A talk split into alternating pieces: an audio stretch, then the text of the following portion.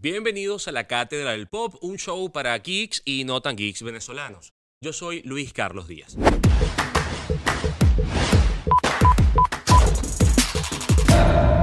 Acá nos encantan las buenas historias, la música, las películas, las series, los cómics, el arte moderno. Nos encantan también las curiosidades, la tecnología, pero sobre todo la cultura. Sabemos que con ella podemos conectarnos con el mundo y por eso trabajamos para los fanáticos que quieren apreciar mejor las cosas que aman y también para los no tan fanáticos que quieren enterarse de qué va alguna referencia. Creemos que aprender de todas estas industrias culturales nos permite dialogar con el planeta, pero también creemos que Venezuela tiene mucho que aportar al pop porque hay talento y un montón de historias por contar. Así que disfruta con nosotros. Estamos en redes como arroba cátedra pop y esto es la Cátedra del Pop. Bienvenidos a este primer episodio de La Cátedra, el programa ideal para todas esas personas que saben que la versión extendida de la Comunidad del Anillo dura 3 horas y 48 minutos casi lo mismo que una cola de gasolina en Caracas, solo que sin tantos orcos y además allí la pelea más épica que vas a ver es la de la gente con el bombero porque no quiere darle el vuelto. Arrancamos el episodio de hoy con el resumen de las noticias más interesantes de esta semana. Cientos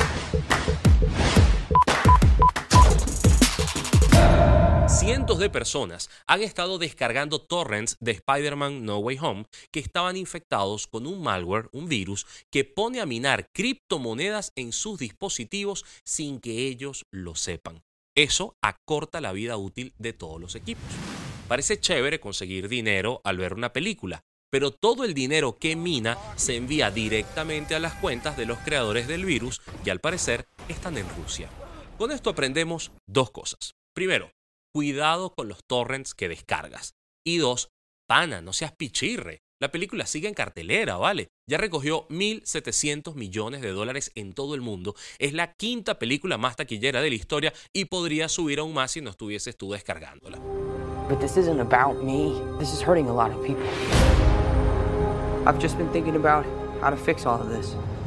Los usuarios de PlayStation 4 y PlayStation 5 pueden volver a dormir tranquilos luego de que Phil Spencer, CEO de Microsoft Gaming, confirmó que el juego Call of Duty, entre otras franquicias, seguirá disponible para las consolas de Sony.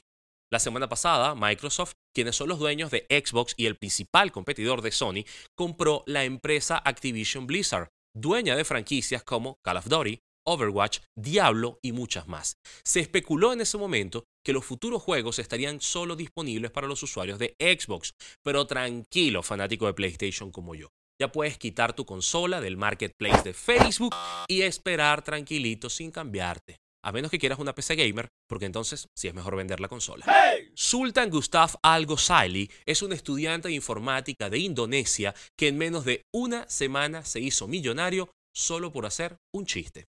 Sultan estaba aprendiendo cómo crear NFT y para eso agarró todas las selfies que se había tomado en los últimos cinco años, las subió a OpenSea a un precio de 3 dólares cada una, se hicieron virales, subieron de precio y ¡pum! Un millón de dólares en una semana.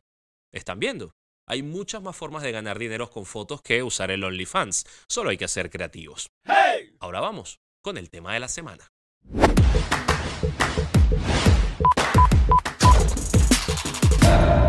Cuando le comento a la gente de qué va la cátedra del pop, suelen responderme que no saben qué series o películas ver porque hay demasiadas opciones. Y eso es un punto importante. En pocos años pasamos de solo ver Harry Potter en TNT o en Cine Millonario a tener un catálogo prácticamente ilimitado de series y películas disponibles en muchísimas plataformas. Además, cuando un show es bueno, o al menos cuando es llamativo, es normal que se haga popular. Pareciera que todo el mundo está hablando de lo mismo y las redes sociales le dan más fuerza a esa idea. Queremos entender lo que la gente habla, queremos reírnos de los memes, no queremos quedarnos por fuera y por eso comenzamos a ver la serie por una cosa que se llama FOMO. El FOMO es esa sensación de miedo por quedarnos excluidos cuando no entendemos algo. Es decir, es miedo a la presión social y a perder contexto. Y a todos, tarde o temprano, nos afecta. Incluso te puedes encontrar con cuestionamientos hacia ti y tus gustos por no disfrutar un show que viste prácticamente obligado para quedar bien con tu gente. Pero, ¿qué tan real es eso de que los shows los ve todo el mundo? Pues no tanto.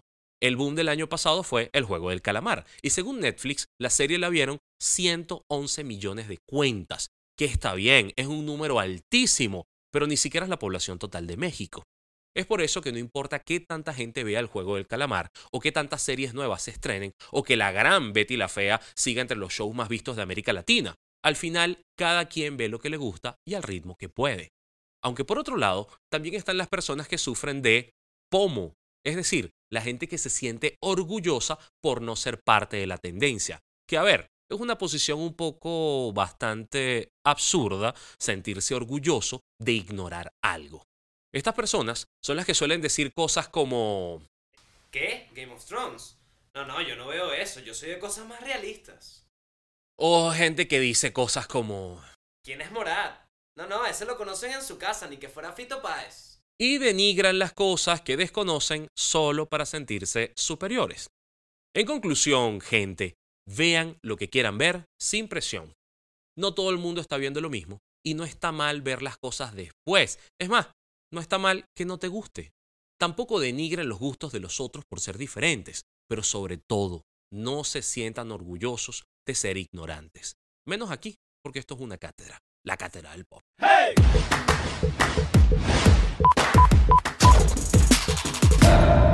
La recomendación de esta semana viene de Japón, Shingeki no Kyojin o Ataque de los Titanes. Es un anime bastante interesante en un mundo post-apocalíptico del cual estaremos hablando mucho en próximos episodios. Verán muchas conversaciones en redes porque ya se está emitiendo su temporada final. Son apenas cuatro temporadas, la última ha sido dividida en dos partes, así que te puedes poner al día con esta historia colosal. Mientras tanto, te invitamos a ver los siguientes programas de la Cátedra del Pop de esta semana, porque hablaremos con el psiquiatra Luis Madrid sobre trastornos mentales en series de televisión y películas, y también exploraremos con Susana Reina cómo la serie The Morning Show trajo a la agenda pop las discusiones sobre acoso sexual y violencia de género. Todo, todo nos interesa. Sigue conmigo aquí, en la Cátedra del Pop.